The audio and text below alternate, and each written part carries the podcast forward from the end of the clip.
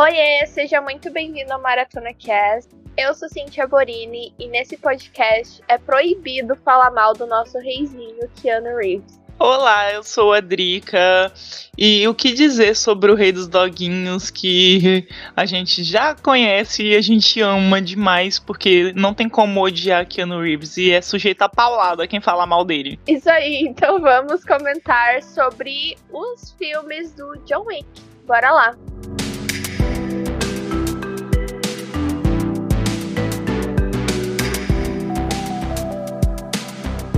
E não deixe de seguir a gente no Instagram, maratona.cast. E qualquer sugestão, dúvida ou cancelamento, mande o um e-mail para podcastmaratonacast.gmail.com.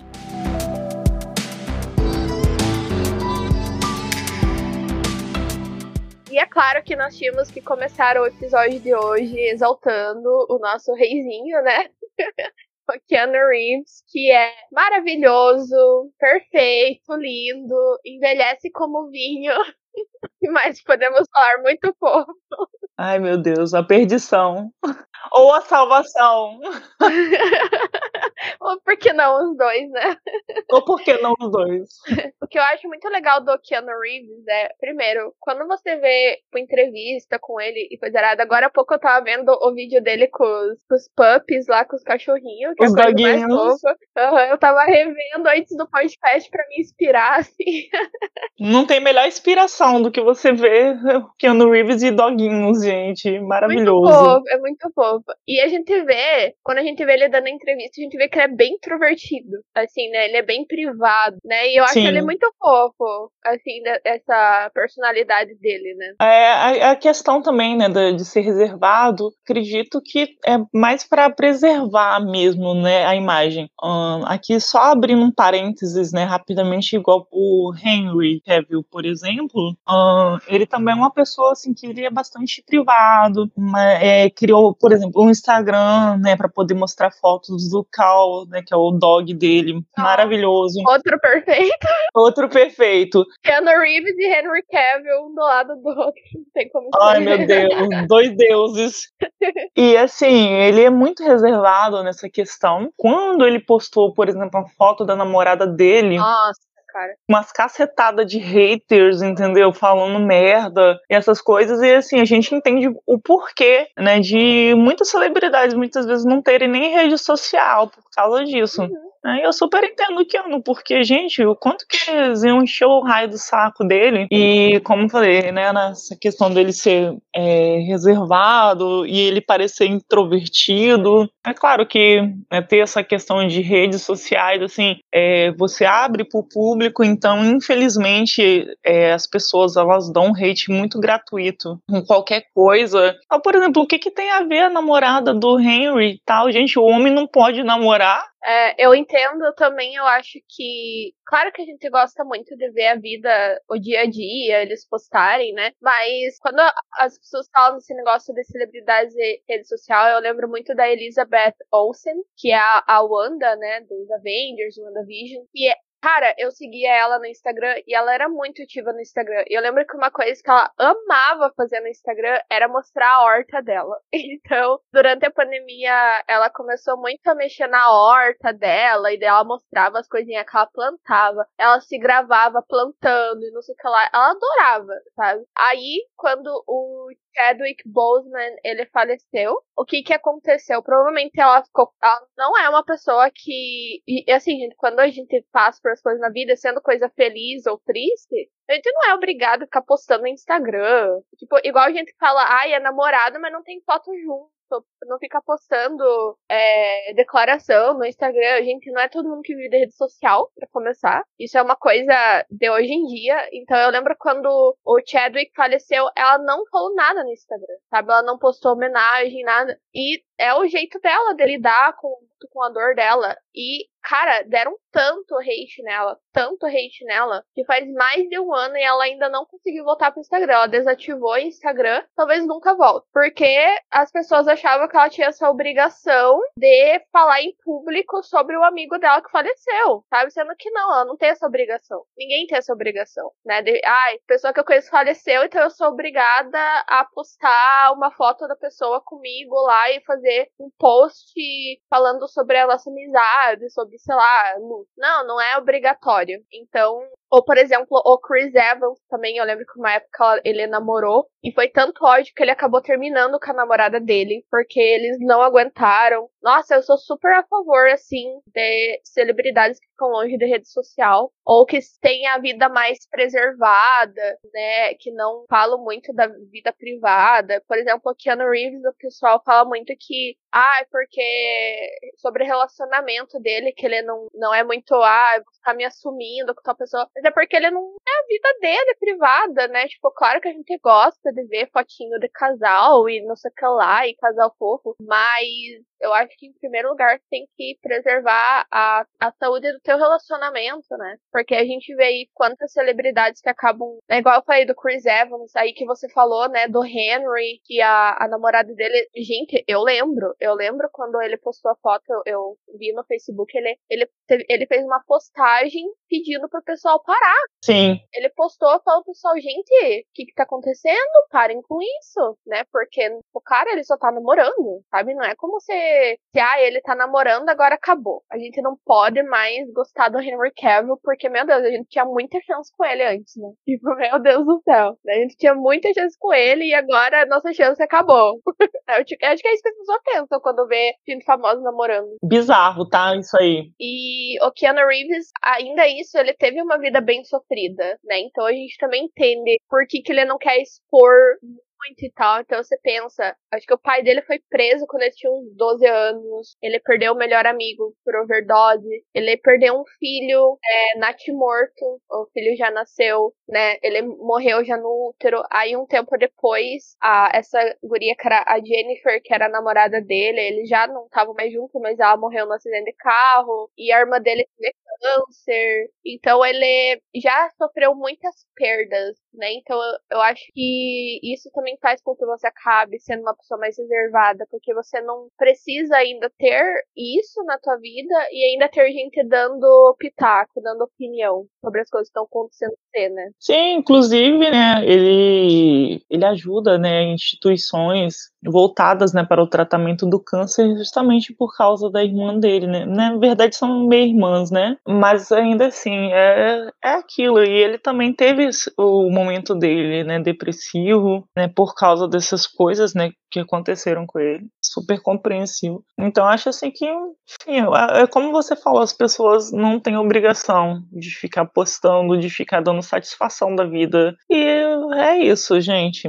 Ah, qual que foi o primeiro filme que você assistiu com o Keanu Reeves, lembra? Eu acredito que foi o Matrix mesmo. É porque assim, eu vi, eu vi vários filmes, né, dele. Mas foi o Matrix, né, que ele ficou assim muito conhecido. Ah, sim. Eu não sei, esse filme é mais antigo. Lembra do Bill e Ted que viajavam na cabine telefônica e tal, que tinha o desenho, né, inclusive. Acho que foi o primeiro filme dele que, que ele ficou mais conhecido. Né? Ah, então, mas ele ganhou uma fama mesmo maior depois de Matrix, né? Sim, mas é que eu tava lendo sobre a carreira dele e eles falaram que realmente esse foi o filme que tipo o primeiro filme dele que fez mais sucesso assim. Ah enfim é porque no caso aqui tem uns filmes dele é de 85 é começar de novo e aí 86 né 86 ele tem alguns outros filmes aqui eu assim realmente são bem mais antigos 86 88 89 eu o primeiro filme que eu assisti dele foi o Speed que é a velocidade máxima, com a Sandra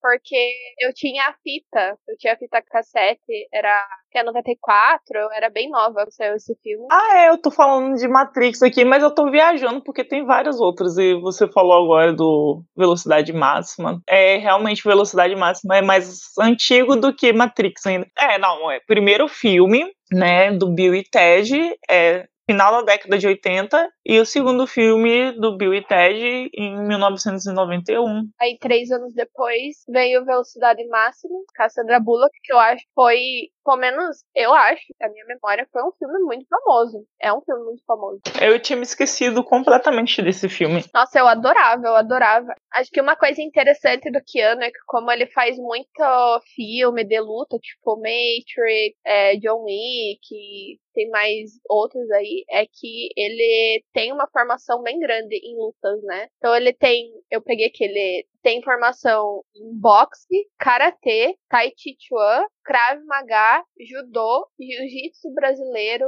e etc.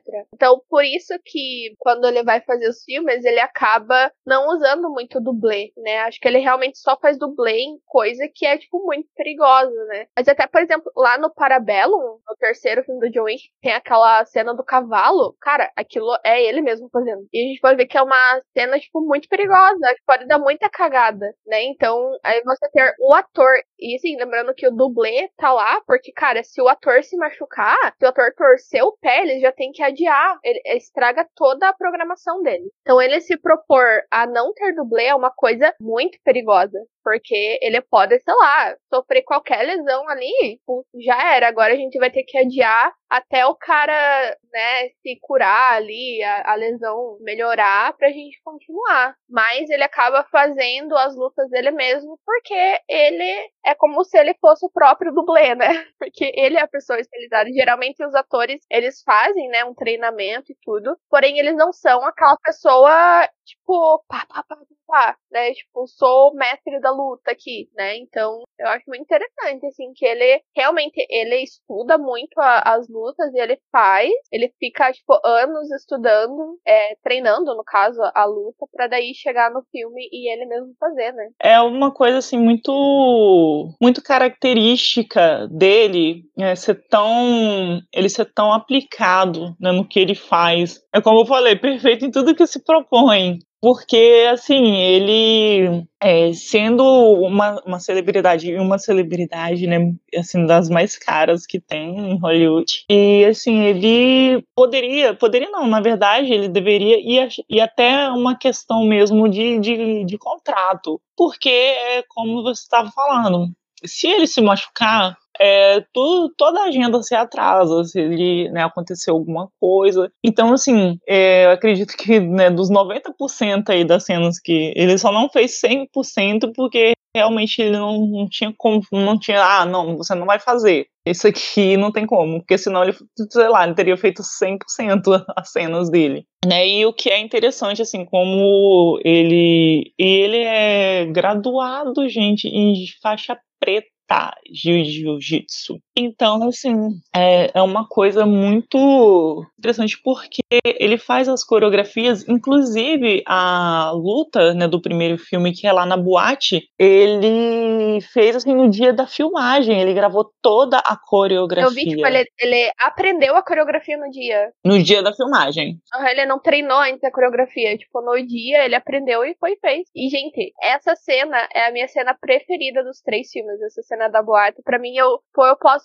Às vezes eu. Literalmente, cara, às vezes eu coloco no YouTube a cena só pra eu assistir a cena, porque é a minha cena favorita. Eu acho essa cena muito bem coreografada, muito bem dirigida. Eu acho tudo muito bem feito nessa cena. A, a trilha sonora dessa cena é muito boa, muito boa. Então, parabéns aí, porque, cara, foda. É, e nessa, nessa questão, por exemplo, né, dele saber, por ele ter treinado, é uma coisa, assim, que geralmente os atores fazem em laboratório, né, que é esse período de tempo que eles têm para poder treinar, né, pra, antes da gravação. E no caso do Keanu Reeves, ele, um estilo novo, ele começou começou a treinar é, jiu-jitsu. Assim, não foi um, uma exigência. Ai, tipo, vamos gravar, entendeu? A exigência, ele literalmente, né, quer aprender um novo estilo de luta e começou a aprender jiu-jitsu e está aí. É um bom, porque o jiu-jitsu é muito bom para tua saúde mental também, é muito bom, né, ter uma luta assim. E também porque é muito bom pro trabalho dele. Se ele, tipo, muitas lutas dele eles acabam envolvendo o jiu-jitsu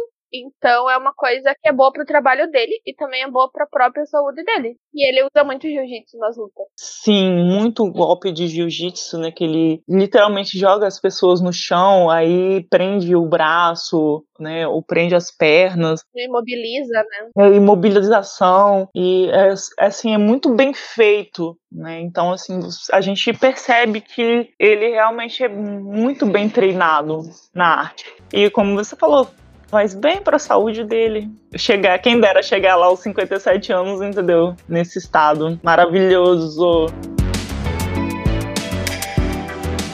Então vamos falar um pouquinho de quem é o John Wick em si, né? Vamos lembrar um pouquinho da história dele. Então a gente, ao longo dos filmes, a gente aprende, principalmente lá no Parabellum, eu acho, que a gente aprende mais um pouquinho sobre o passado dele. Que a gente vê, então, que, na verdade, o nome do, do John Wick era Jordani Jovanovic, e que ele nasceu lá na Bielorrússia, lá em Belarus, né, Bielorrússia em português. E a gente vê lá no terceiro filme que ele vai encontrar a Director, que a gente aprende então que ele ficou órfão, né? E ele ficou sobre a tutela dela. E lá na, na Ruta Roma, é, ele foi treinado, aprendeu artes marciais. Aí ele foi pra América do Norte, né? E daí, porque ele foi pra América do Norte, ele acabou mudando o nome dele pra, tipo, a versão em inglês do nome dele, né? Que seria Jonathan Wick ou John Wick.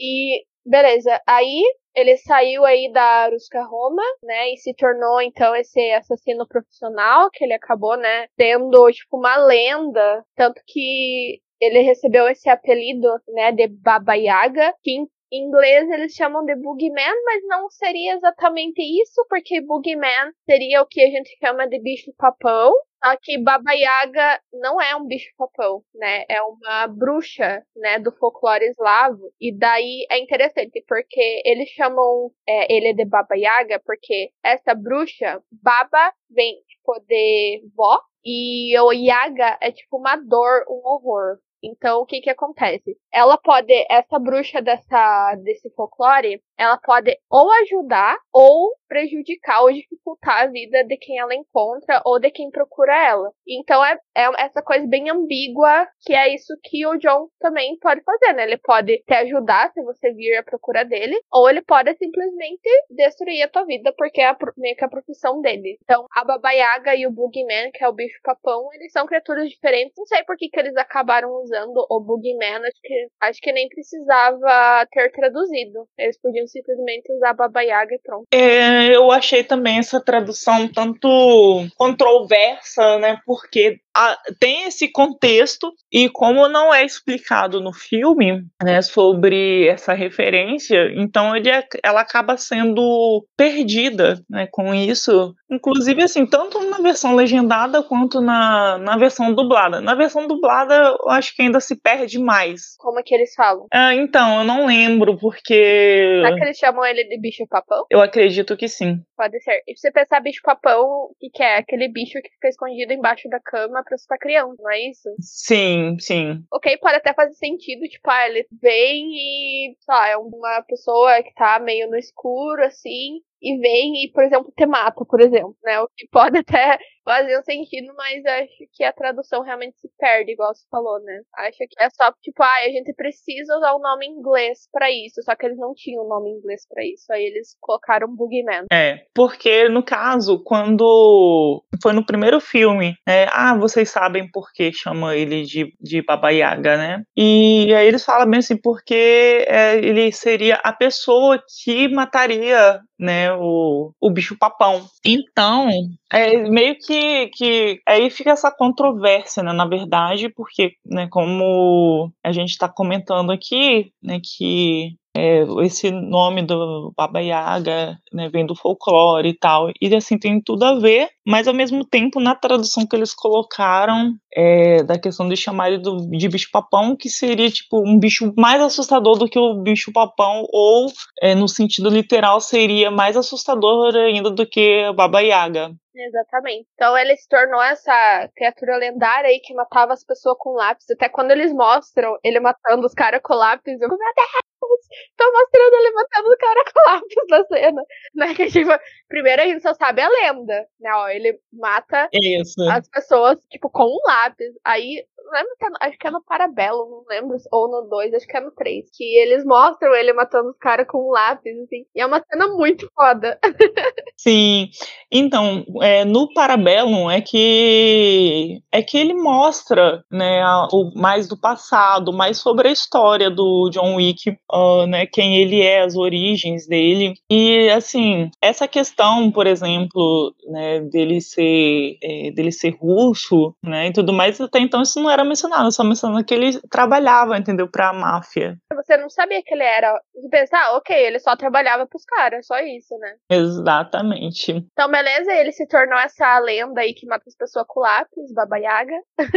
aí ele se tornou então essa, essa, figura lendária aí no mundo das organizações aí criminosas. Aí ele acabou se juntando aí aos russos dos Tarasov, que é era liderado antes pelo Vigo Tarasov, que é aquele cara lá do primeiro filme, né, o vilão assim do primeiro filme, né? Então ele antes ele era o chefe assim digamos do, do John, né, antigamente. Aí, no segundo filme, o que, que a gente aprende da história do John no segundo filme? Que ele conheceu, então, a Helen, que ele se apaixonou por ela, e o que, que ele queria? Ele queria, então, se aposentar pra casar e viver uma vida com ela. Então, ele foi lá pro Vigo, pro Tarasov, e falou pra ele, né, ó, eu quero me aposentar, então o que, que a gente pode fazer aí, né, pra se aposentar? Aí, o desgraçado lá do Tarasov, o que, que ele pensou? Eu vou dar uma tarefa impossível pra esse cara, porque ele quer se aposentar, então eu vou fazer ele morrer, né? Então ele falou, eu vou dar uma tarefa impossível para ele, que é a famosa tarefa impossível que ele fala lá no segundo filme, né? E o que, que era essa tarefa impossível? Era para ele matar todos os rivais do Tarasov em uma noite. E o que que aconteceu? O Joe conseguiu, tanto que ele se aposentou depois, estava lá morando, vivendo com a Halle, né? E a gente vê no segundo filme, então, como que ele conseguiu. Ele fez uma marca lá de sangue com o Santino, e o Santino ajudou ele com arma, com força também, né? Com pessoas para ajudar e tal, né? E o que que acontece? Quando você tem essa marca aí que eles colocam lá com sangue, com o dedão deles, né? O que que acontece? Você é obrigado a ajudar a pessoa quando ela pedir a tua ajuda. A gente vê é, com o Santino e a gente vê depois Sofia. Então a gente vê essa marca de sangue que é uma coisa realmente, né? Ó, é obrigatório. Então ele acabou pedindo pro Santino essa ajuda. O Santino ofereceu essa ajuda para ele. Eles fizeram essa marca, beleza, ele conseguiu, se aposentou, casou com a Helen, e aí eles ficaram ali cinco anos juntos, casados felizes, até que ela acabou falecendo de câncer e daí começa o primeiro filme, né? Então isso é tipo tudo o que aconteceu na vida dele antes do primeiro filme e a partir daqui é o que a gente assiste, né? Esse é o background da história dele, né? Só lembrando aqui que a história tem um pouco de fatos reais, porque essa questão do doguinho, ele foi realmente baseado num fato real. É, teve o cara que realmente, né, os, os ladrões lá uh, atiraram no labrador dele e ele percorreu aí por vários lugares atrás dos caras.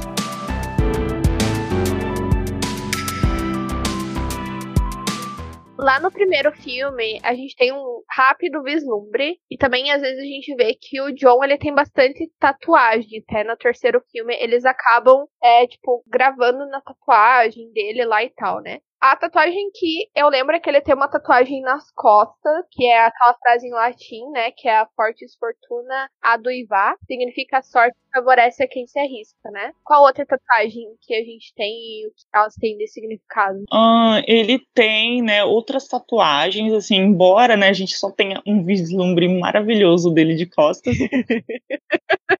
É, e aí, no caso, né, ele tem outras tatuagens que têm significados, e aí essa que você citou né, é uma assim, das, né, das que aparecem com mais clareza, né, ele tem uma tatuagem que mostra, né, o desenho de duas mãos juntas rezando sobre uma cruz. E essa mão, né, ela é uma referência que é quase que idêntico, né, a, a uma obra de um artista alemão, uh, Estudos das Mãos de um Apóstolo. E, assim, é, é bem interessante porque a gente vai pegando nessas coisas, assim. E, né, no filme Parabellum, ele recebe, né, aquela marca quando ele é expulso lá da, da Rusca, né? Ele recebe uma, uma, marca em cima dessa tatuagem, que é essa representação, né? E parece que deve ser um símbolo, né? Dessa questão, até porque quando o Zero vai punir, né, a chefe, né, da máfia, ele fura as mãos dela com a espada. Tipo Jesus, assim. Sim, entendeu? Então me parece que isso é um símbolo, né, da máfia né, onde ele cresceu, né, onde ele foi. Tem um background bem religioso. Sim, bem religioso também, né, por eles ter, terem essas regras, né, e prezarem pela questão da família, já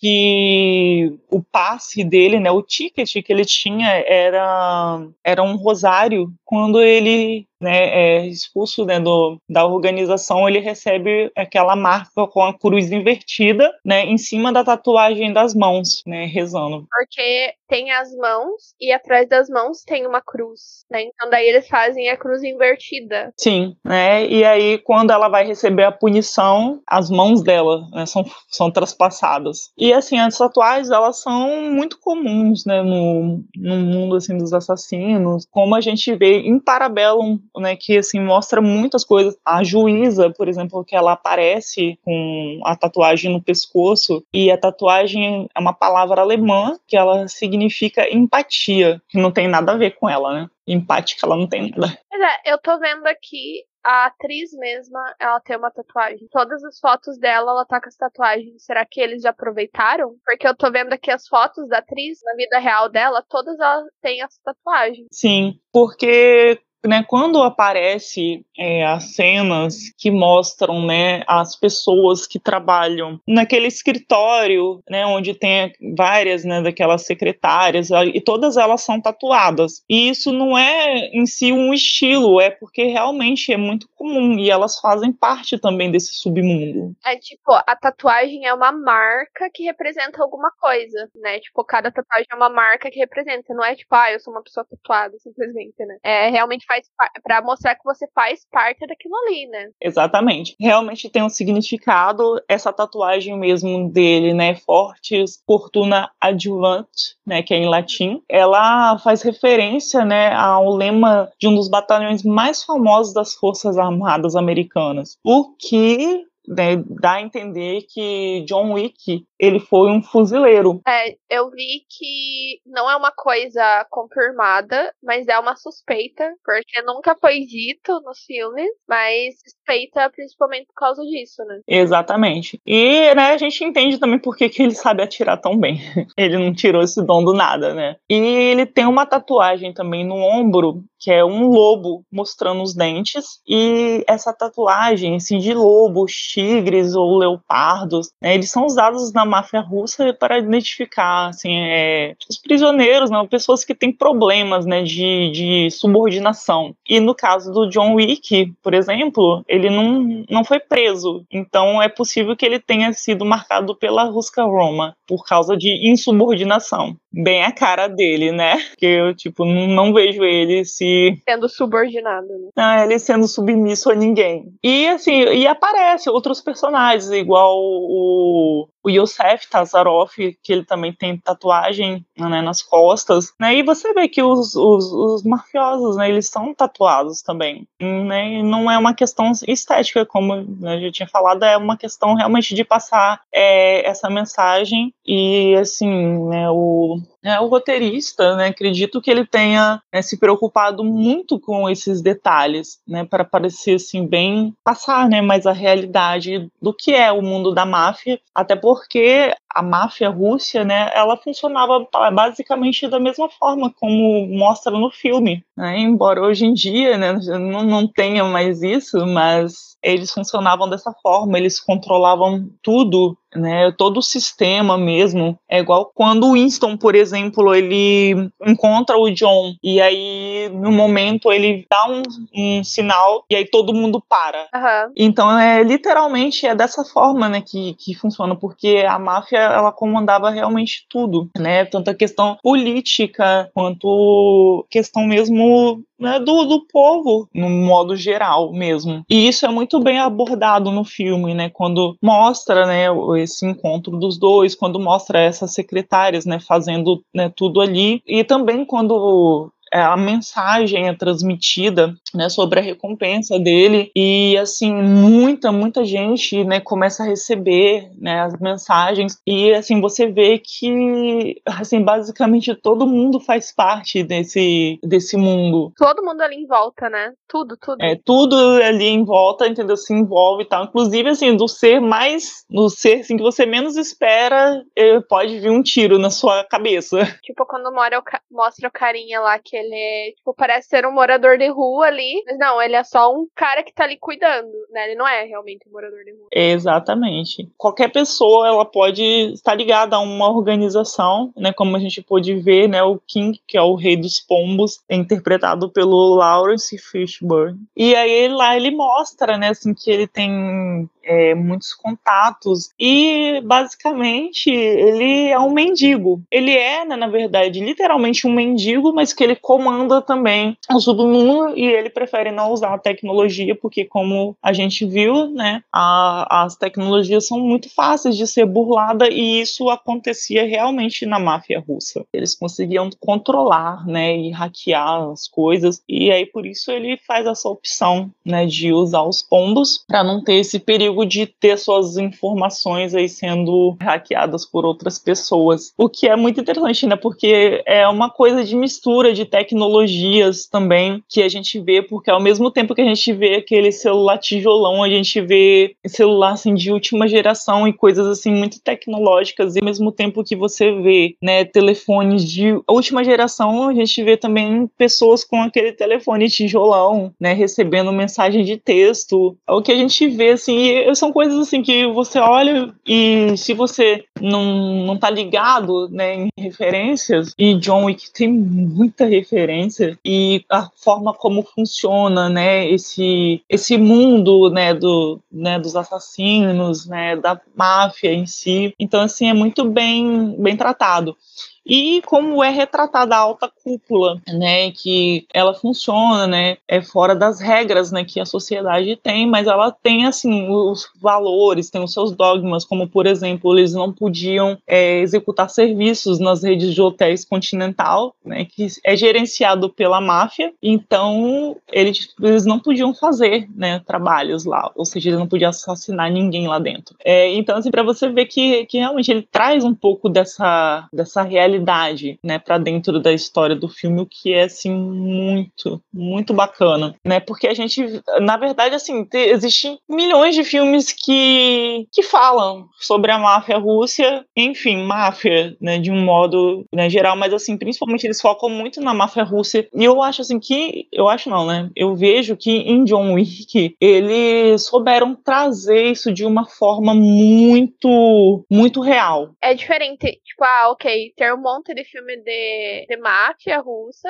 mas às vezes é só, ah, ok, estereótipo de máfia russa. É diferente ter estereotipado e realmente ter mais estudado como que era e eles realmente querer trazer uma coisa mais verdadeira, né? É aquilo, né? Porque geralmente, tipo, ah, os mafiosos ah, são os bandidos e aí, tipo, o bom, o cara bonzinho, né? O protagonista. O americano. É o americano americano. Não podemos esquecer, né, que o herói é o americano. Sempre é o, o americano é o coitadinho e o resto do mundo é o bandido. Exatamente. E aí, né, o herói americano vai e acaba com os bandidos. E dentro de John Wick a gente é, a gente vê uma coisa assim que foi um grande plot twist dentro de John Wick, né, quando foi revelado em Parabellum, ele era russo, as origens dele russa. Que ele trabalhava para máfia russa. E que ele trabalhava para a máfia russa. Não é diferente ainda... do que ele ser o, ah, o nosso herói que tá combatendo a máfia russa. Não, ele já foi parte deles. Ele foi,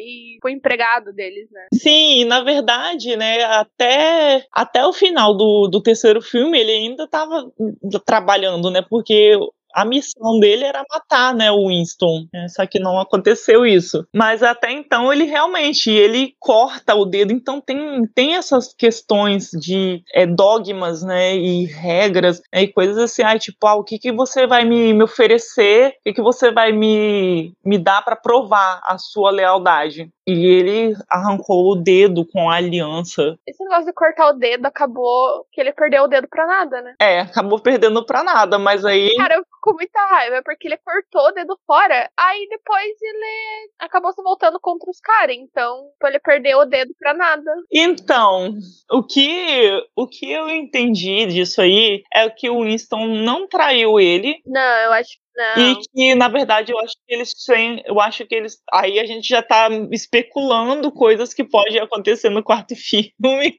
Aí de lá, daqui para cá, a gente vai estar especulando algumas coisas, tá? Isso aí já não tem ligação com os, os filmes em si, tá? É só teoria mesmo. A minha teoria é que o Winston não traiu o John e que, na verdade, é, o Winston, né, ele chamou o John para poder derrubar né, a alta cúpula e o John chegou até aquele cara, né, que ele é o chefão, né, da alta cúpula e pro o John convencer, né, esse homem de que ele teria a lealdade dele, ele cortou o dedo, porque o John Wick ele é o cara que ele realmente ele não mede esforços, entendeu? Não tem extremos, entendeu, para ele. Então assim, ele se ele precisou de cortar ali o dedo na hora para poder mostrar que ele tinha lealdade, ele cortou e assim, eu não vejo como foi foi a foi sim como uma parte do plano, porque ele já sabia que ele ia pedir alguma coisa. É, foi tipo um bait ali, né? Tipo, ah, a gente tem que enganar eles de alguma forma. Então, não que o John não foi com a intenção de enganar, né? Mas, por exemplo, na ideia, por exemplo, do Winston, né? A gente tem que enganar eles de alguma forma de que a gente não tá no mesmo lado. Então, eles só vão acreditar realmente com um gesto tão grande quanto, primeiro, que a aliança dele é uma coisa muito preciosa para ele. Sim. E também um dedo, né? E você vê na profissão dele ter os dedos é muito importante. Exatamente. Então, assim, é, nessa questão, aí, como eu falei, a teoria minha, entendeu? É, ele teve que provar isso, né, para ele constatar que ele não estava do lado do Winston, né, mas na verdade ele estava, mas ele já foi realmente com essa intenção. É, não, não é com, essa intenção. Ele, na verdade, ele foi já sabendo das consequências que, que ele iria ter pela escolha. Ah, o John, o John, no caso. Isso, o John. É, né? Porque parece que eu tava falando do Winston, né? É, é o John. É, é isso que eu achei, por isso que eu falei que é a intenção. E sobre o Winston, lá no final do, do Parabellum, quando ele atira no John e o John tem aquela queda, eu acho que assim, primeiro, o Winston sabe que o John é imortal. o John apanha, leva tiro, leva facada, tudo, e ele nunca morre. Então o Winston já sabe, ah, ele vai cair aqui, vai levar tiro, foda-se, ele é imortal. E também o Winston sabe onde atirar. Ele não atirou em nenhum órgão vital, por exemplo. Sim. Então ele sabe exatamente onde que ele tem que atirar pra pessoa, ok, é lesão, mas não é uma lesão que vai matar a pessoa. Então eu tenho certeza que ele deu os tiros no local que ele sabia que podia dar tiro. Assim como o John dá lá no começo do filme no médico, né? Sim. O médico fala, ó, você tem que atirar exatamente aqui pra não, né? E daí o Winston fez isso e ele já sabia que se o John caísse ali, alguém ia ajudar ele, né? Então, eu também, eu, eu não acredito que o Winston, até porque a gente vê que o Winston, ele tem um carinho muito grande pelo John, né? Então, tipo, cara, ele traiu o John ali no final, simplesmente faz zero sentido. Então, pra High Table, lá pra alta cúpula, que eles estão vendo de fora, talvez eles sejam enganados, mas pra gente que tá assistindo, e a gente viu ao longo desses três filmes a relação que eles têm um com o outro, pra gente, a gente não consegue acreditar. Então, eu acho que essa tua teoria teoria de que não era um plano do Winston realmente para ele, para High Table lá, para eles acreditarem, para mim faz todo sentido e eu concordo. E eu acho que agora no quarto, no, no quarto filme já deve se confirmar isso. Provavelmente o Winston e o John vão se encontrar em algum momento e vão conversar, não sei. E o Winston agora ele vai estar tá lá infiltrado de novo, né? Ele vai estar tá infiltrado lá e por dentro ele também pode fazer alguma coisa e o John vai fazer ali por fora. Então eu também eu acredito muito nisso, que é um plano do Winston mesmo. Sim. Que no caso, né, quando eles decidiram ir contra a alta cúpula, e aí entra, né, o rei, né, ele conseguiu pegar, ele foi ele que levou o John, e aí ele fala bem assim, ah, eu estou muito furioso, entendeu? Quero vingança. Então, assim, que me faz pensar que o Winston, ele já tinha né, isso planejado. Como você falou, ele atirou num ponto que não era vital, ele jogou ele dali onde ele sabia que é o domínio né, do rei. Exatamente. Era o domínio dali e sabia que ele iria pegar. E aí, quando ele pergunta né, sobre se juntar isso aí, é um plano. E então acho que eu acho, eu acredito que os três né, estão agora envolvidos nisso, porque né, o rei ele simplesmente não, não, quer, não queria perder o legado dele, ele ficou marcado. Ele, tipo, ele já não concordava mesmo, então ele era um cara que fazia assim o que ele queria. E aí juntou o Winston, que ele também se decidiu se revelar, e agora juntou o John, que também, entendeu? Ele tipo, ele não tem nada a perder. E por que não, entendeu? Pegar e ir contra, né, as pessoas assim que puderam a vida dele literalmente, né? Mataram o cachorro dele, né? Fizeram da vida dele um inferno. Destruíram a casa dele, que é onde tinha as lembranças. Exatamente, destruiu a casa dele, né? E botou um monte de gente atrás para poder matar ele e tal. Né? É assim, é um grande plot twist, né? Eles fazerem isso. e o que deixa a gente bastante ansioso para o que vai acontecer para frente, né? Então eles deixam esse esse negócio, né? Ó, gente, agora o negócio vai ficar muito louco, porque agora vai começar a vingança pra cima da High Table, né, e tal. Então, aí a gente fica ansioso para pro próximo filme, né? E eu acho que isso é importante, eles deixar esse gancho, né? Tipo, no final do filme, o, o Barry King pergunta pro John: Ah, você tá com raiva da High Table? Você quer se vingar deles? E o John fala: Yeah, pô, sim. Sim. sim. E acaba o filme. Então a gente pensa: caralho, lá vem. e tipo, o Parabelo já foi muito dedo no. e gritaria, né?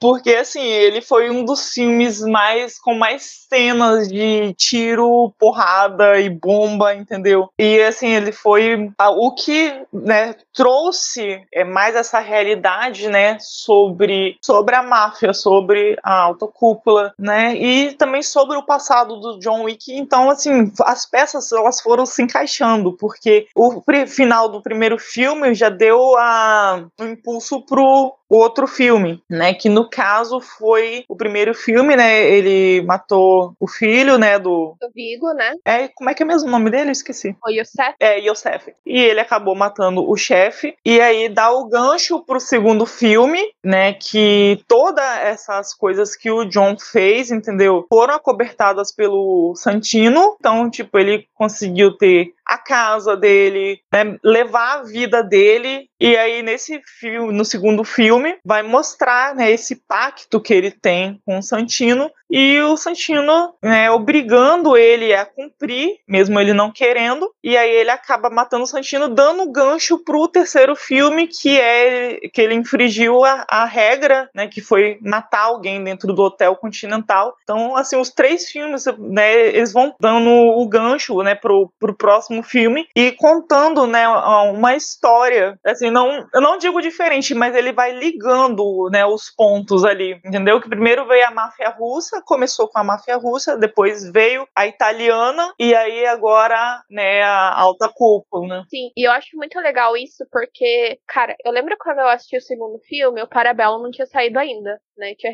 saído há pouco tempo o segundo filme, o Chapter 2. E, cara, eu lembro que quando acabou, aí o Winston lá explica pro John, né, que o contrato dele continua, que o contrato dele foi dobrado o valor, que ele tá excomunicado, né, que ele perdeu todos os privilégios. Aí ele fala pro John, ó, você tem uma hora, eu vou te dar uma hora de vantagem para antes de liberar o comunicado. Aí o filme acaba com o John correndo. Cara, aí você pensa, caralho, e agora o que, que vai acontecer com o John? E você pensa, meu Deus, ele vai morrer no próximo filme? O que, que vai acontecer? Porque você fica pensando, cara, simplesmente não tem como ele sair disso. Não tem como o John sobreviver a isso, né? Você pensa, não tem como o John correr o suficiente, porque em todo lugar os caras estão. A gente vê no, no segundo filme que em todo, até quando o Winston tá falando com o John, que você falou daquela cena que ele fala pra to, todo mundo para, né? Todo cara tá lotado de gente naquela praça e todo mundo para. Aí quando ele faz um sinal, todo mundo continua a andar. Então você vê que, cara, todo mundo tá envolvido. Então como que o John vai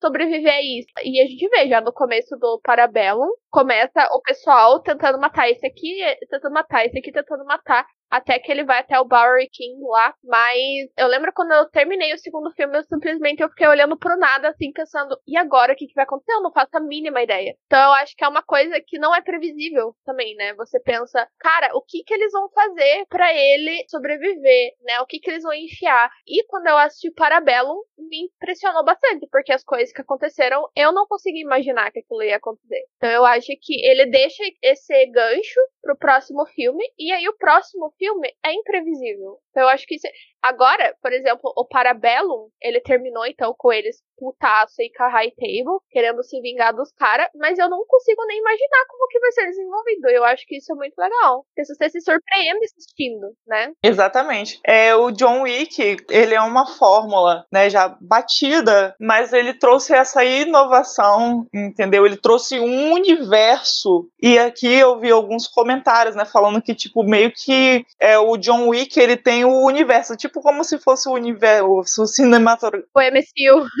é, o MCU, o universo cinematográfico da Marvel. E aí tem o universo cinematográfico do John Wick. Exatamente, não é à toa que, tipo, vai ter spin-off, vai ter série spin-off do filme, é porque tem esse universo formado, né?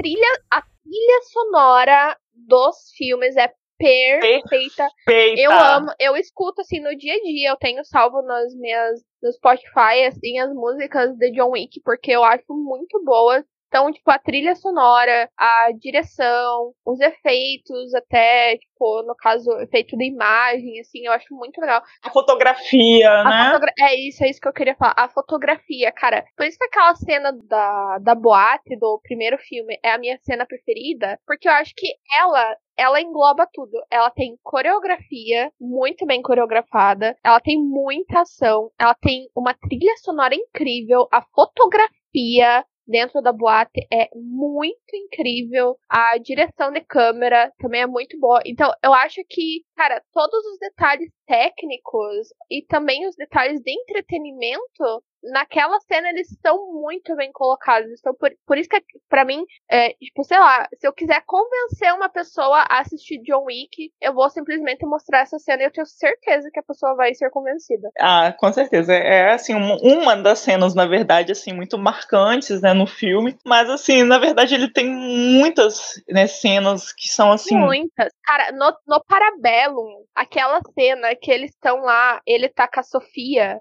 e a Sofia fica putaça. Por causa do Dogo. Isso, ela fica putaça, porque, cara, primeiro, a hora que o cara tirou no cachorro, eu pensei, ah, não. Que os roteiristas desse filme têm contra a gente. Eu pensei, cara, eu não acredito mais um cachorro morrer nessa bosta. Aí quando ela mostra que o cachorro tá de colete, beleza, eu, cara, parece que minha alma voltou pro corpo, sabe?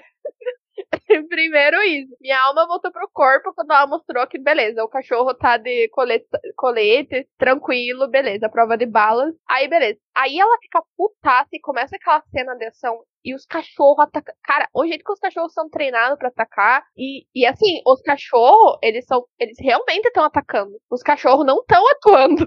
Não, não. os cachorros, os cachorros realmente são treinados pra. Eles estão atacando os caras de verdade. Claro que eles estão usando proteção e tudo, que é aquele treinamento clássico de cachorro que a gente vê, né? Que o povo usa a proteção pro cachorro não machucar. Mas os cachorros estão atacando de verdade. E assim, eu, como produtora de animais, eu não sou muito fã de fazer isso com o cachorro, sabe? Provocar de propósito. Eu ignoro esse meu lado e assisto como entretenimento. Então eu acho essa cena muito foda. Os cachorros atacando ela e o John matando todo mundo Cara, essa cena também é uma das cenas preferidas minhas, porque eu acho a ação dessa cena muito bem feita. De novo, coreografia, direção de câmera, fotografia. Eu acho que. Eu acho incrível como todo o conjunto é muito bem trabalhado. A, a trilha sonora é tudo muito bem trabalhado. Essa também é uma cena assim que eu fico de cara. Sim, é, essa era uma das cenas que eu queria citar, né? Aí você já, como sempre estamos aqui, entendeu? Super conectadas.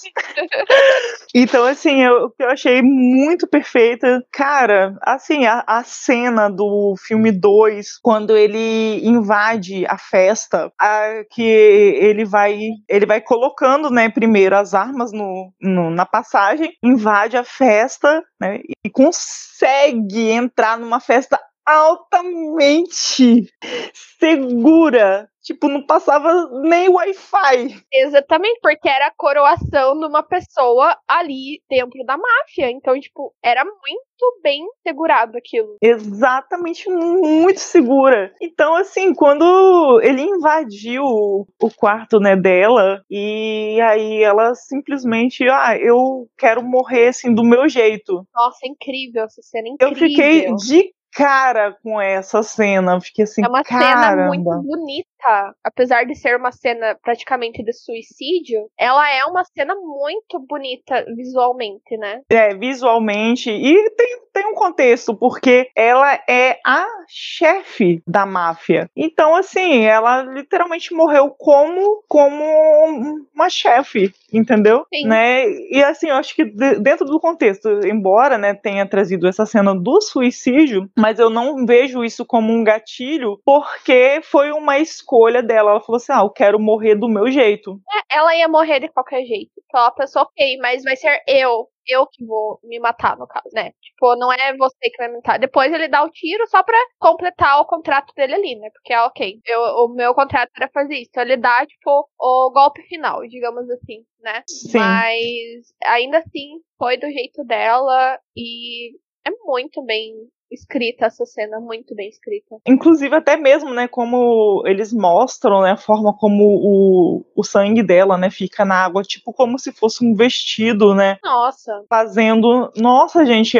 sabe? Eu falei, cara, por isso que eu falo que a fotografia, o visual desses filmes também são muito incríveis, porque tipo é uns detalhes que a gente vai vendo, assim, que eles se preocupam com uns detalhes muito incríveis. muito incríveis. E aí, né, depois dessa- dessa sequência, a luta no meio da festa, que foi assim, Nossa. foda. Gente, que festa era aquela? Meu Deus, aquela cantora, entendeu? Sensacional. Nossa, incrível, incrível. Por isso que, tipo, puta que pariu, que foda, entendeu? Todo mundo lá, entendeu? Naquela festa, naquela vibe, sabe? Com aquela música envolvente, e aí eles começam a trocar tiros, entendeu? No meio da festa e tal. E o interessante é que eles não matam pessoas aleatórias na festa, entendeu? Não, é, eles matam quem eles querem matar. Exatamente. Então, assim, é, é muito legal essa questão, porque ele, é como eu falei, o John Wick, ele, é, tipo, ele é muito direto ao ponto. Ele né, não tem essa questão, ah, eu vou é, acertar aqui fulano ou ciclano aqui, entendeu? Tipo, quem se enfiar na minha frente, né? Não é assim. Não é assim quem se enfiar na minha frente. Ele só, tipo, né, igual quando ele tá escapando pelo metrô, que eles começam a trocar tiros. Eu acho muito foda essa cena Pessoa, também. tipo, o que tá acontecendo? Não, o pessoal tudo andando normalmente ele lá, ele embaixo, o outro em cima, e tipo, eles com a arma e tanto. E foi, cara, eu acho muito foda, entendeu? Isso aí, porque é aquilo, entendeu? É, é tipo, não é um jogo de, de polícia e ladrão, entendeu? De mocinho e bandido, nada disso. E a sequência de luta dele com né, os seguranças né, da festa, até ele chegar né, naquela personagem que é, que é muda, Ares, é a, qual é o nome dela? Ares. Ares. Até chegar na, na Ares, que eu achei assim, cara, muito foda, porque, tipo assim, eles colocaram. Olha só que foda, colocaram Oi, gente, aqui é a Cintia pausando bem rapidinho essa parte do podcast porque eu tenho que fazer uma observação. Eu e a Drica daqui pra frente a gente vai usar a palavra Libras para descrever a língua que o John e a Ari estavam usando para conversar, tá? E isso tá totalmente errado. A gente é tão acostumado a falar Libras quando a gente se trata de linguagem de sinais que a gente nem se tocou na hora que a gente tava usando Libras, tá bom? Mas agora quando eu fui, quando eu fui editar o podcast, eu percebi, meu Deus, a gente usou Libras, e a gente nem se tocou. Mas no caso provavelmente eles estão usando ASL, que é American Sign Language, ok? Então vai ser ali a língua de sinais americana, ok? Então é isso, só pra fazer essa observação e vamos seguir uma mulher luta pra caramba, foda, e ainda por cima, né, tem a questão né, dela ser muda e falar Libras, e o John Wick também. Falando em Libras com ela. Falando em Libras com ela, tá? Porque ela simplesmente, entendeu? É, conseguiria entender pela leitura labial, mas ele não, ele fala em Libras com ela. O que é uma coisa assim muito, muito, muito bacana, né? E há um outro detalhe, né? É diferencial que o John Wick ele fala é russo, é italiano, libras e inglês. E japonês. Então, assim, são, são algo muito interessante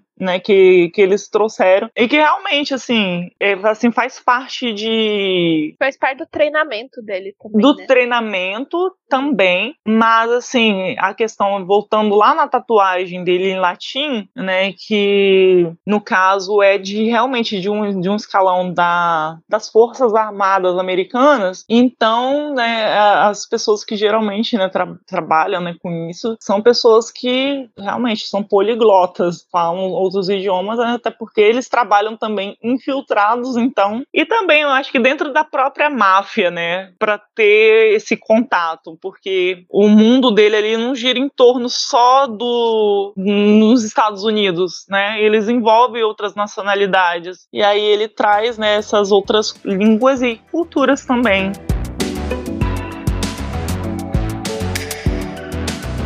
O filme Parabellum, esse Parabellum ele não tá ali à toa. Você já parou para pensar o que é Parabellum? O Winston fala no fim do Parabellum, né? Ele cita o coach de Parabellum. Isso. É, Parabellum é uma palavra que foi retirada de um livro que ele continha instruções de como o Império Romano deveria agir. Né? E a frase ela significa assim: se vis pacem Parabellum, que traduzido, né, você quer paz, prepare-se para a guerra. E foi o que o Winston citou. A hora que ele cita é muito foda. Porque é aquele negócio, ah, ele falou o nome do filme, né? Exatamente, exatamente. Ele fala o nome do filme filme e que na verdade é essa frase: se você quer paz, prepare-se para a guerra. E no caso é eles indo contra a High Table. Exatamente. É bem o que, que eles estão fazendo. Né? Agora eles vão pra guerra porque eles querem paz. Né? Então é, é que é uma coisa que a gente pode esperar que aconteça nos próximos filmes. É muito legal. exatamente. Eu achei muito bom né, como eles encaixaram o contexto dessa frase, entendeu? Dentro do, do plot do filme, gente. Então, assim, foi muito bem encaixado. Então, assim, não é só um roteiro qualquer, sabe? É realmente um roteiro assim. Muito bem escrito. É bem escrito, né? O que geralmente a gente não, não vê né, nos filmes, porque as pessoas estão interessadas mais nas, nas cenas mesmo de ação, de explosão, de efeitos especiais e tal, e muitas vezes caga pro plot da história. Eu acho que é mais bacana ainda, né? Que quando a gente repara em detalhes, a gente procura a saber né, o porquê desses detalhes, e quando a gente descobre sobre esses detalhes, é que torna assim tudo muito mais interessante, é, e aí que você fala, pô, cara,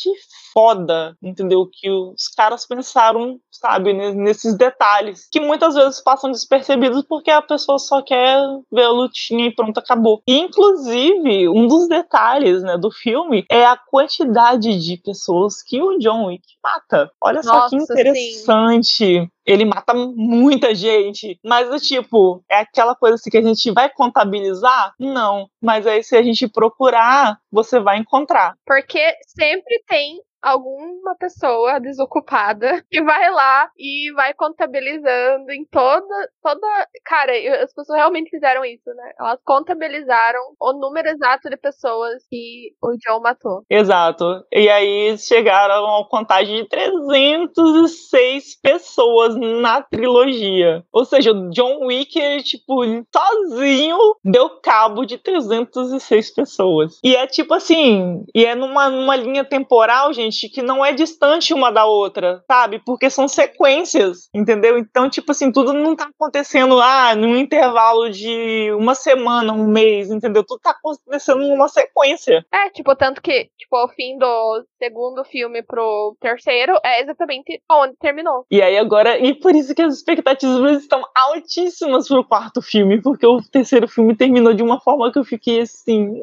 Assim como o segundo terminou de uma forma que você fica, meu Deus, e agora? Aí o terceiro filme também terminou, meu Deus, e agora? Fudeu, Baba Yaga, entendeu? Vai passar o cerol em todo. Mas aí o que é muito também interessante nessa questão é porque ele é muito bom no que faz, mas ele também tem um momento dele apanhar, tem um momento dele também levar os tiros. Ele é imortal, porém ele apanha pra caramba. Exato. Ele fica ferrado, ele fica tudo fudido. Exatamente.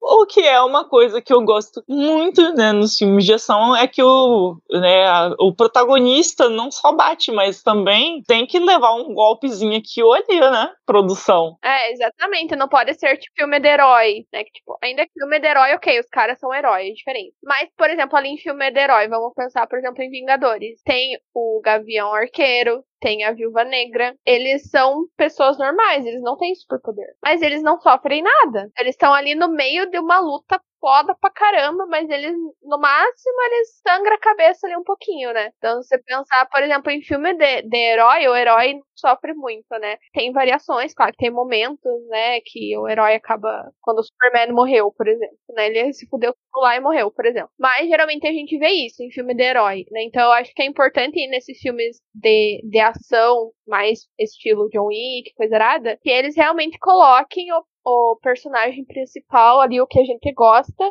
também apanhando e mostrando que, ó, o cara tá levando tiro, tá tudo ferrado lá no primeiro filme. O cara fala, ó, toma esses comprimidos aqui então pra você aguentar. Aí o médico fala pra ele, ó, teu ponto vai abrir, mas você vai aguentar, né? Então ele tem essa noção, né? Tipo, ele tá tudo ferrado lá, ele com o ponto lá abrindo, sangrando, mas ele tá com o comprimido lá disfarçando, porque ele tem que fazer aquilo lá, né? Então mostra que, que ele tá aguentando, mas é porque ele tá dopado ali, né? Sim. É isso que é um, um dos detalhes, assim, muito, muito interessantes que né, o roteirista também ele se atentou. para deixar, assim, mais próximo da realidade. Igual eles, tipo, gente, o, o, ele se costurando, assim, porque é, o médico não, não poderia fazer o terminar o trabalho, né? Porque ninguém podia, não, ninguém podia ajudar ele mais. E aí, né, quando ele que ele foi ferido no abdômen e tal, e aí o cara vai e bate. E aí, tipo, é uma tem essa, essas tiradas, né, igual tipo, ah, vai lá e bate nele, bate no ponto fraco dele. É claro, né, ele sai todo arrebentado. Mas assim, né, a gente falando sobre cenas de ação, tem a cena do Parabelo que eu acho também muito foda, é a luta na biblioteca que eu acho muito foda. Ele mata, mata o cara, ele arrebenta o cara com um livro. Uhum. Quem tava impressionado com ele matando os caras com lápis, entendeu? É porque não viu ele arrebentar um cara quase duas vezes maior do que ele com um livro. Muito bom, gente. Eu adoro essa cena. Ele usa o treinamento dele, a inteligência dele pra, ok, o que eu tiver aqui vai ser, né? Tipo, ah, ok, tem um lápis, então vou dar um jeito com o lápis. Tem um livro, vou dar um jeito com o livro, mas vou conseguir Exatamente. E não é só uma coisa assim, não é questão de força. E ele, tipo, usando mais uma vez as técnicas, entendeu? Que ele aprendeu. E a gente sabe que as artes marciais, elas não se tratam de força física, né? E sim é de técnica. E técnica que aí você consegue derrubar um cara com o dobro do seu peso, do seu tamanho, através das técnicas. O que eu acho, assim, uma coisa que geralmente é batida e repetitiva é sempre ter o cara cara grande, forte, né, todo bombado, e aí o cara leva uns trocentos tiros, uns trocentos facadas e demora séculos para poder sangrar e cair. É que é geralmente um estereótipo, né? O cara grande e tal, né, que demora a cair. Embora apareceu um, um gordo, né, lá que ele lutou com ele e ele demorou um pouco mais a cair. É, mas é aí é por causa da estrutura física do cara mesmo. Sim, sim. É porque geralmente eles, eles jogam essa questão mesmo. Ah, nossa, o cara é todo grande e tal, aí ele, sei lá, ele não vai morrer fácil com um tiro, entendeu? Né, eles geralmente jogam isso aí. Mas, né, no caso do John, ele, ele usa realmente as técnicas, né, que ele tem, tá, para poder, né, acabar com o cara. Tanto é que esse cara gordo mesmo, ele tem um momento lá de corpo a corpo, mas ele consegue finalizar ele mesmo com um tiro. É, claro que a parte do John realmente não ficar seriamente ferido, a ponto de, sei lá, não conseguir nem se mexer, porque é uma pessoa normal, com um ferimento do, do que ele leva, a pessoa não consegue nem se mexer, né? Claro que tem um pouco de liberdade criativa nisso, né? A gente tem que reconhecer, né? Porém, a gente tem que entender que é o protagonista, né? Então, eles não vão matar o protagonista e também o John não pode ficar sem se mexer, porque senão não tem filme, né?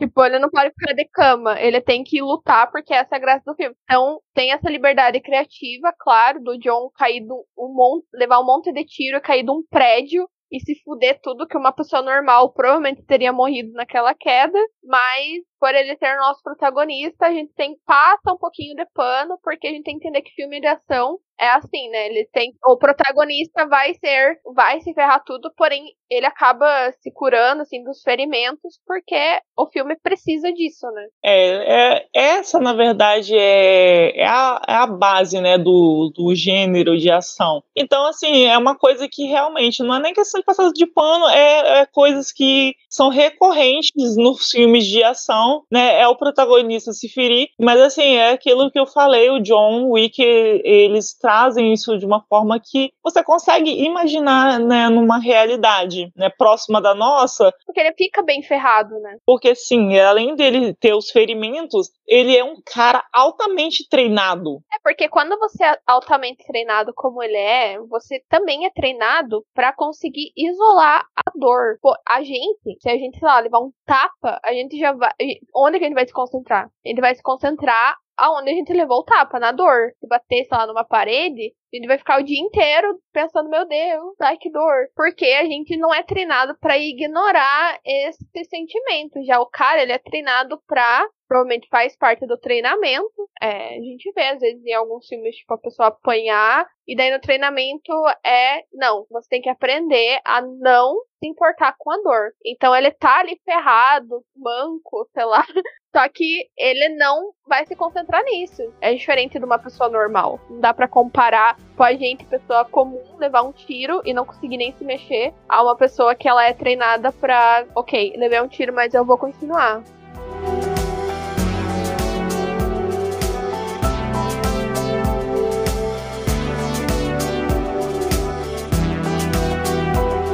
Sempre que eu assisto John Wick, o que, que eu presto muita atenção, e eu acho que é importante a gente parar para pensar um pouquinho é como o filme trata o luto. Então a gente vê muito nessa história dele o luto dele pela esposa. Todos os filmes eles tratam sobre isso. E pensando sobre o luto, que é uma coisa que eu já queria falar, eu achei uma teoria aqui no Reddit muito legal, muito interessante. E a teoria realmente ela expressa tudo que eu queria falar, assim, sobre o luto dele aqui nesse episódio. A teoria, ela é a seguinte. Esse moço, ele postou no Reddit a teoria sobre os filmes serem sobre os cinco estágios do luto. Lembrando que a, os cinco estágios são a negação, isolamento, a raiva, a barganha, a depressão e o último estágio, que é a aceitação. Nessa teoria dele, então, teria que ter cinco filmes, e agora a gente recebeu a confirmação que sim, vai ter mais dois filmes, então faz mais sentido ainda a teoria dele. Então, beleza. Então, o primeiro estágio é a negação.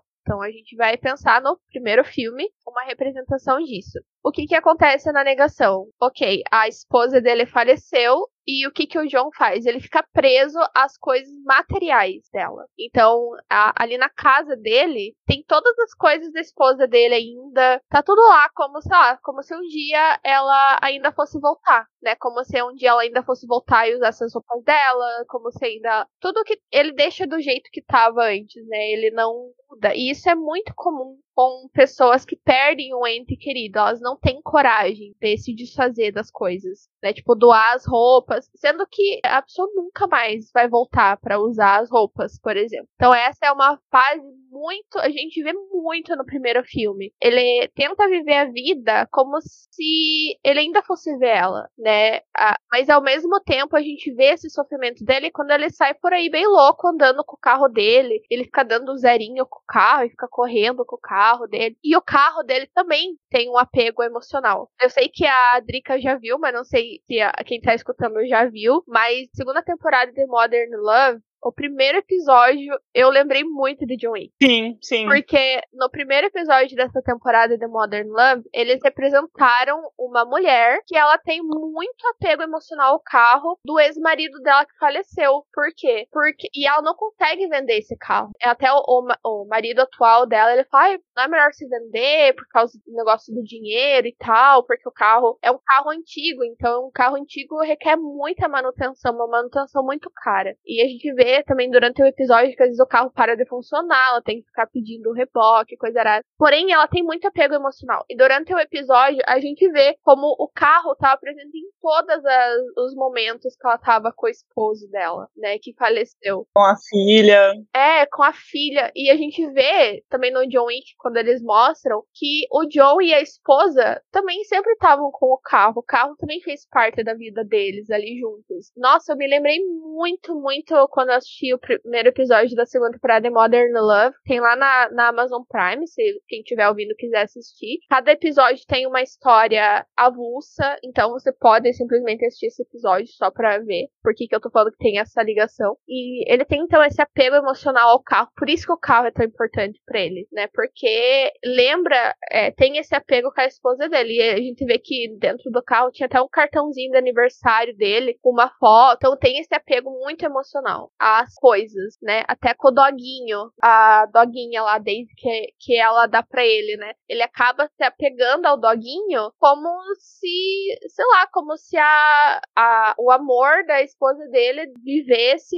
ainda dependendo da vida do doguinho, sabe? Então ele se apega muito ao doguinho. É como se, é igual ele fala, é como se o doguinho fosse um pedaço do amor da esposa dele ali. Porque ela, ela já sabia, ah, eu vou morrer, então eu vou mandar o doguinho pra fazer companhia pra ele, porque ele vai ficar sozinho, né? Então é um pedacinho de mim que eu vou deixar lá. Então por isso que ele fica tão revoltado, assim, do Yosef ter matado o doguinho, né? É porque era aquele apego emocional que ele não tá conseguindo se livrar. Então é, ele tá nesse processo de realmente de negação, né? Que é muito difícil você aceitar que a pessoa que você mais amava na tua vida partiu, né? Sim. E isso ele demonstra muito isso quando repetidas vezes fica revendo aquele videozinho no celular dele, né? Ele filmando a esposa. Exatamente. Aí lá no chapter 2, então no segundo no segundo filme, vem a segunda fase, então o segundo estágio do luto, que é a raiva. E a gente vê que, e se tem uma coisa que o John Wick consegue descontar é a raiva dele. Então lá no segundo filme ele mata muita gente. Ele mata muita gente. Então, o Santino tira ele da aposentadoria dele. Ele usa o John. Ele trai o John no fim do filme. E o que, que isso faz? O John já tá nesse estágio de raiva, né? Que é meio que tá começando a a perceber, né? Que realmente você fica com raiva porque você não consegue aceitar que aquilo tá acontecendo. Você tem essa raiva, né, suprimida. E o John começa a liberar essa raiva. É, na verdade, ele, ele começou com isso no primeiro também, né? Porque quando mataram o dogo dele e roubaram o carro, tipo, foi o fim da picada. Sim, é, ele já.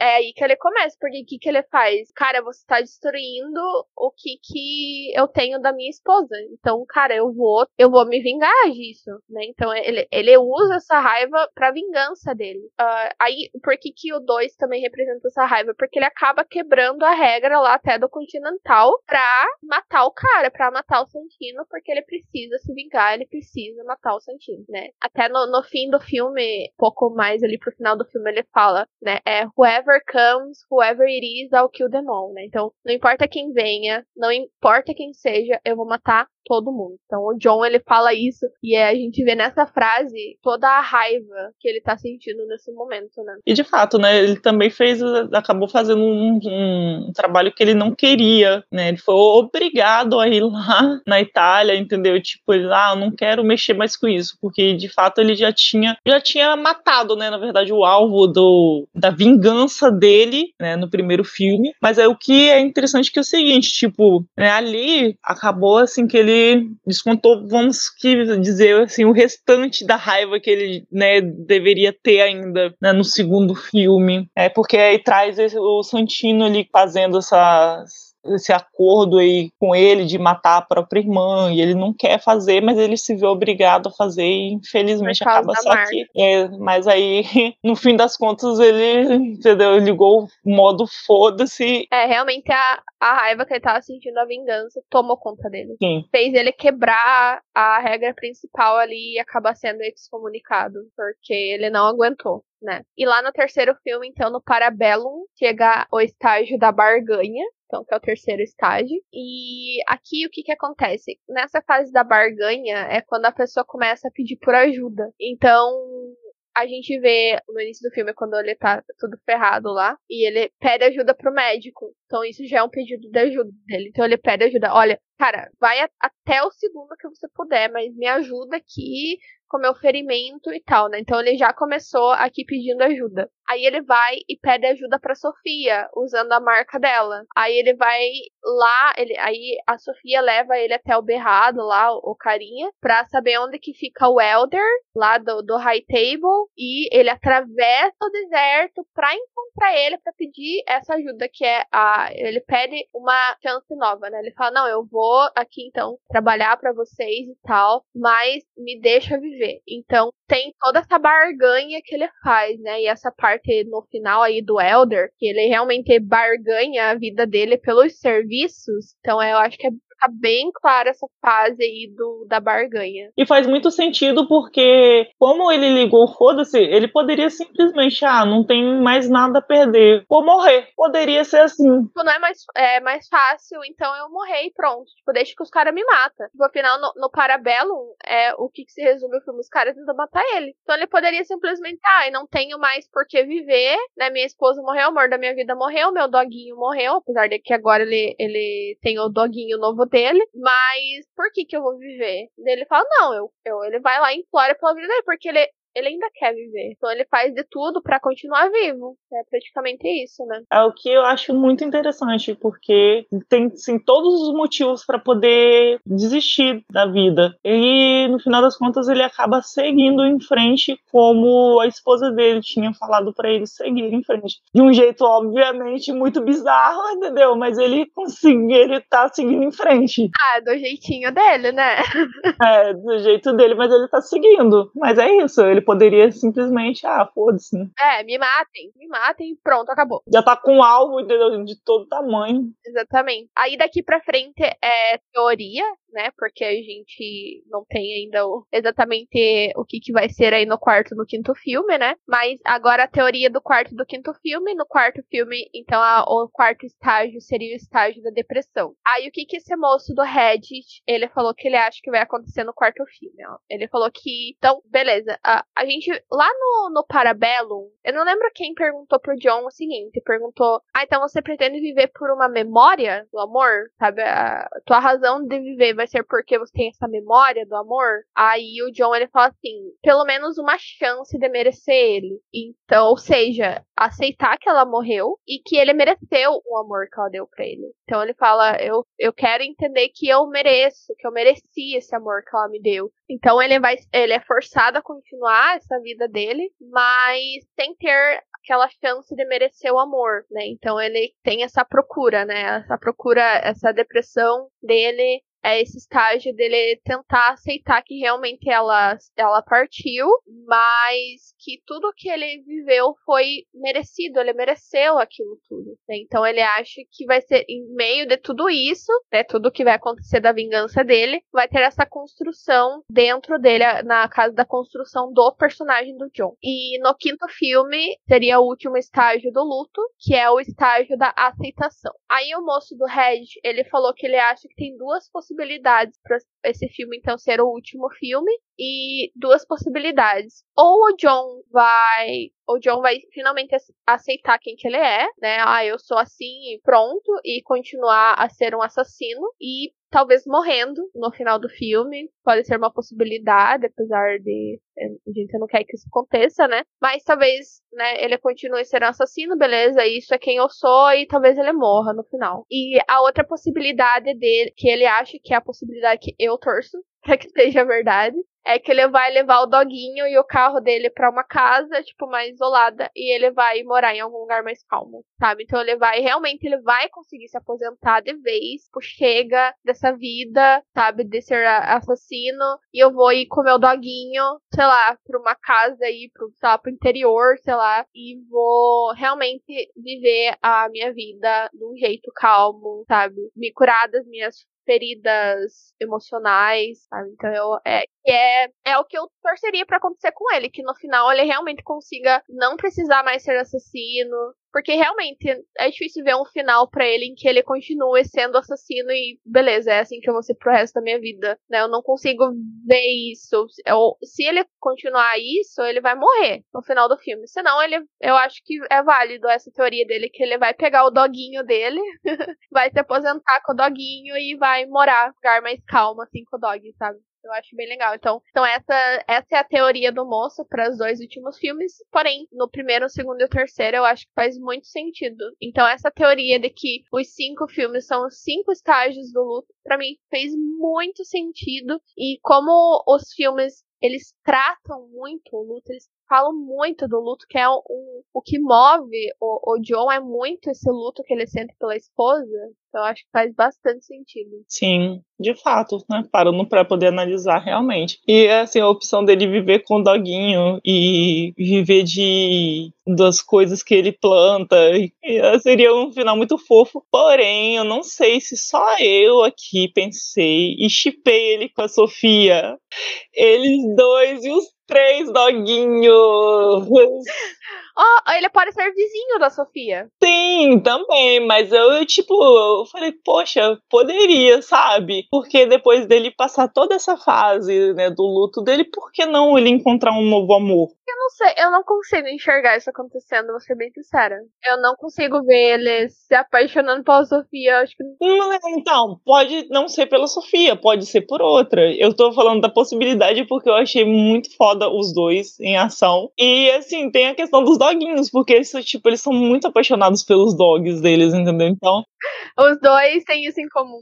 Tem isso em comum, então acho que é uma coisa muito bacana. Mas, entendeu? Eu penso que ele poderia, poderia se apaixonar por outra pessoa. Assim, é clichê, clichê, mas é algo que, que realmente agrada, é agradável, porque depois de tudo que, que ele passou, né, de todo, todo, a trajetória dele, então acho assim que como ele, ele meio que tá nessa questão de redenção, né, nossa, eu tô fazendo isso para provar, né, se eu mereci ou não né, o que eu vivi então, assim, eu acho que nada mais justo dele ter realmente uma nova chance, um, um novo amor, entendeu? E aí, tipo, realmente, sabe, poder mostrar um, um pouquinho, né, um pouquinho disso. É, eu discordo um pouco, porque eu acho que isso é muito clichê. É, eu acho, ah, romance, eu acho, eu não sei, acho que não se encaixa. Igual eu falei, é clichê, é clichê, mas também a parte dele, né, com a questão da esposa, é um baita clichê, entendeu? Mas é um clichê que, que dá certo,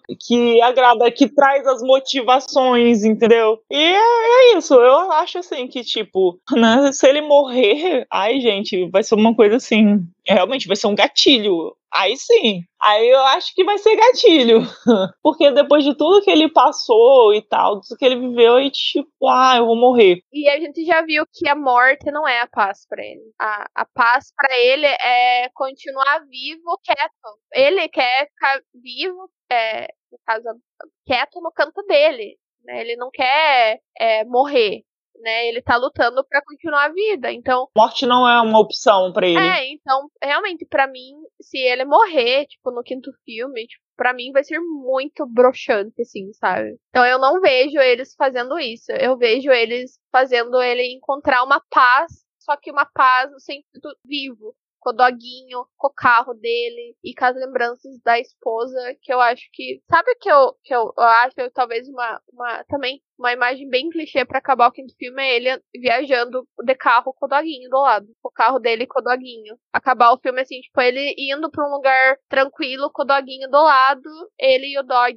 e é isso aí. Também, é aquilo que eu falei, são clichês, mas assim, que, que agradam, entendeu? E que fazem, fazem bonito no final da história, sabe? É uma coisa assim que, ai, não é desagradável. Desagradável é ele morrer. É. Agora, por exemplo, essas possibilidades de final, ou ele com o doguinho, ou ele, sei lá, sozinho em algum lugar, ou ele com um novo amor, entendeu? São possibilidades boas que eu aceitaria, entendeu? Muito bem. Agora, uma coisa que realmente seria de fato desagradável é ah, ele morrer depois de toda essa trajetória dele. É, pra mim, é, eu não acredito também, porque o filme não tá sendo construído pra ele morrer, eu acho. Eu acho que tá sendo construído para ele conseguir o que ele queria antes com a Helen, que ele conseguiu, na verdade, com ela, né? Que é a calma, sair dessa vida, né? Ele quer calma na vida dele, né? Então eu acho que faria muito mais sentido construir isso. E falando nisso, então nós vamos ter o John Wick 4, né? Nós já temos a data de lançamento, então vai ser ano que vem, no dia 4 de maio de 2022. Era para esse ano, né? Mas a gente entende, né? A pandemia e também tem o Matrix também, né? O conflito da agenda deve ser bem grande pro Keanu Reeves, né? Então, esse ano, no, acho que em dezembro vai sair o Matrix. E daí lá em maio a gente tem o John Wick vamos ter bastante Keanu Reeves aí pela frente. E eu tô bem ansiosa pelo 4, porque é aquilo que eu falei. É, eu não sei o que esperar. Eu acho que os filmes são bem imprevisíveis, assim, sobre a, a construção, sabe? Eu, a, o desenrolar das histórias, da história. O que, que eu espero é aquilo que a Drica falou, que é do Bowery King, o Winston e o John terem esse trio aí, né? Que vão se vingar da High Table então eu acho que vai ter. Esse vai ser o, o plot, o Winston infiltrado lá e o John e o Bowery King lá junto.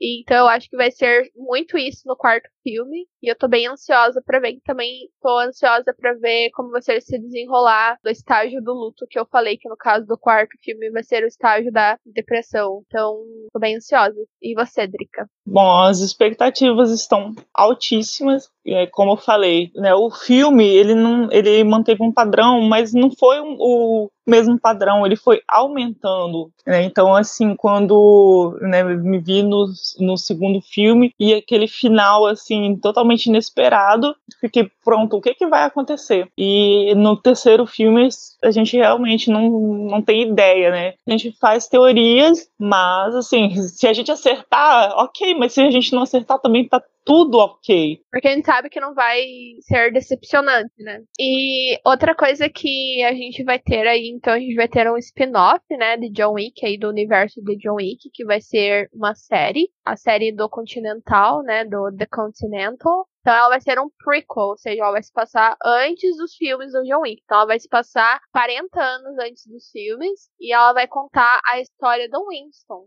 então, eu acho bem interessante, porque o Winston é o, o, dono lá, então, o gerente do, do hotel do Continental de Nova York. E a trama lá, eles têm assim, que a trama ela vai ser ambientada, então, no Hotel Continental, 40 anos dos eventos dos filmes, e vai focar no Winston, um jovem assassino que, junto com outros, cria um paraíso neutro para outros profissionais no ramo, em um cenário de Nova York nos anos 70. Eu acho que vai ser bem legal. Eu lembro que quando quando eu vi que ia lançar essa série do Continental, eu fiquei meio com o pé atrás, porque eu pensei, tá, mas o que, que eles vão fazer então? Eles vão ficar colocando um monte de assassino lá, e daí eles vão uhum. ter coisa, contrato pra, pra fazer, mas ele, o que, que vai acontecer é que eles vão se hospedar lá. Não, eles vão realmente mostrar como que foi construída essa a reputação do Winston, como que ele conseguiu chegar onde que ele chegou e criar ali o Continental em Nova York, né? Então eu acho que vai ser bem legal, assim, espero que eles consigam um ator assim que seja bem massa assim pro Winston.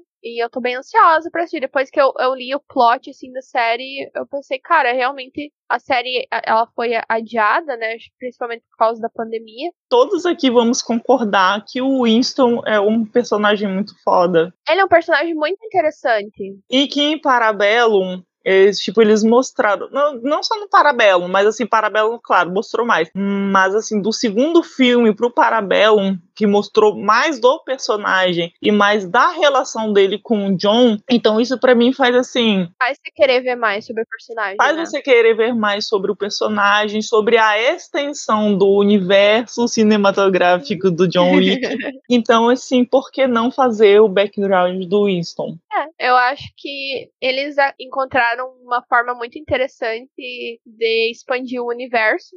Então, tô bem ansiosa pra série. Vamos ver se vai ser. Quando vai sair, se vai ser em 2022, 2023, não sei, não tem data. Ia ser 2021, né? Mas infelizmente teve que ser adiada. Mas tô bem ansiosa. Vamos ver o que, que vai ser. Quero muito ver o Winston tacando, taca-lhe pau, Winston. Exatamente, porque com certeza nos tempos né, dele de no auge, ele com certeza, né, devia ser um, ele deveria ser um assassino de elite tão ou até melhor do que o próprio John Wick. Exatamente, por isso que eu tô bem ansiosa pra ver que ator que eles vão escolher. Eu não espero que seja ator famoso, porque eu não acho que precisa, mas eu quero ver se eles vão ter um ator que realmente é, tipo, muito bom, assim, em, assim como a gente vê o Keanu Reeves, que ele é muito bom na parte da luta e na parte da atuação, né? Então eu tô bem ansiosa pra ver a escolha do ator pro Winston, porque é um personagem que eu tô muito interessada em ver o passado dele. Tipo, por eles decidirem contar a história do Winston, pra mim eles já me ganharam. Já venderam pra mim a série.